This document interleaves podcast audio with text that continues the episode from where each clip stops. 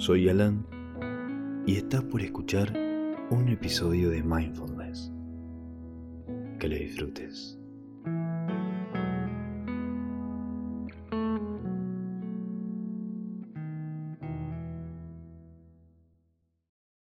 Hola, este es el primer episodio de una nueva sección que voy a sumar a los podcasts de salud mental y se llama Mindfulness. En este episodio te voy a presentar los conceptos fundamentales de la meditación para que puedas empezar a entrenar gradualmente tu mente y comprender cómo funciona a través de prácticas cortas que voy a ir subiendo. Algunos podcasts, como este, van a consistir en conceptos, ideas y reflexiones, pero la mayoría serán prácticas guiadas. Antes de escuchar los podcasts de esta sección, te recomiendo que busques un lugar tranquilo y que adoptes una postura cómoda. Te doy la bienvenida y te felicito por buscar el conocimiento de estas prácticas contemplativas que tienen un enorme potencial de transformación en la calidad de la salud mental. Hoy quiero hablarte sobre la atención plena o mindfulness, que de acuerdo con las tradiciones contemplativas es un factor fundamental e indispensable para todos los tipos de meditación.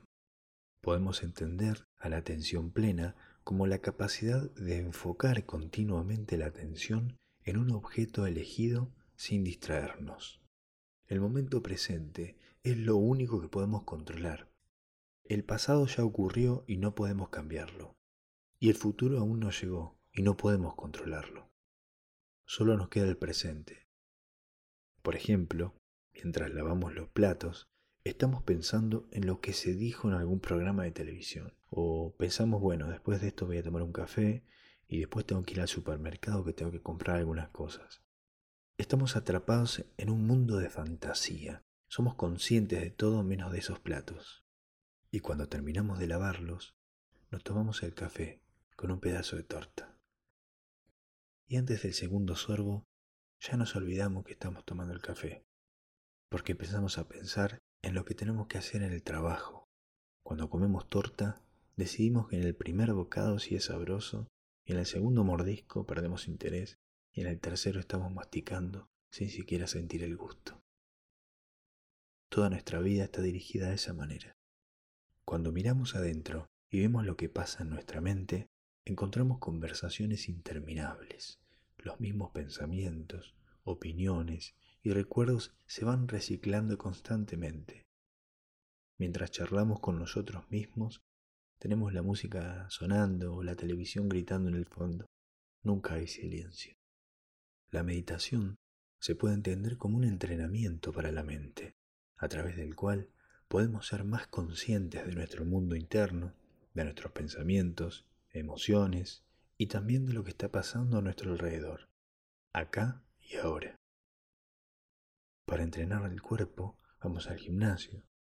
Pasamos 15 años en la escuela y aprendemos todo tipo de cosas, pero dedicamos muy poco tiempo a lo que más importa. Entonces, ¿por qué no empezamos a entrenar la mente? La felicidad es una forma de ser, es una habilidad, pero para desarrollarla es necesario aprender.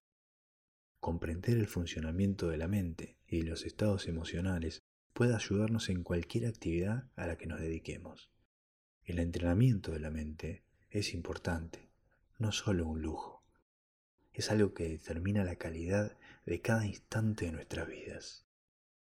Y es por eso que la ciencia ha estado estudiando métodos contemplativos de entrenamiento mental.